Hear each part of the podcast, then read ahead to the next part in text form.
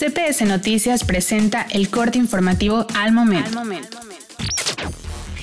¿Qué tal? Buenas tardes. Esta es la información en minuto y medio. La Fundación Andrea 3.21 lanza su calendario anual para apoyar a niños con síndrome de Down.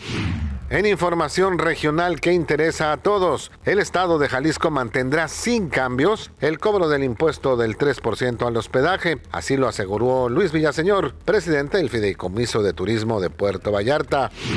En más información relacionada, en contrasentido, el doctor Jorge Villanueva, presidente de la Asociación de Empresarios de Bahía de Banderas, manifestó su desacuerdo con la pretensión del gobierno de Nayarit de incrementar al 5% el impuesto al hospedaje en ese estado. Además, en información nacional, pone en marcha el gobierno de México la campaña aplicación de una tercera dosis de la vacuna anti-COVID para adultos mayores de 60 años en seis entidades del país.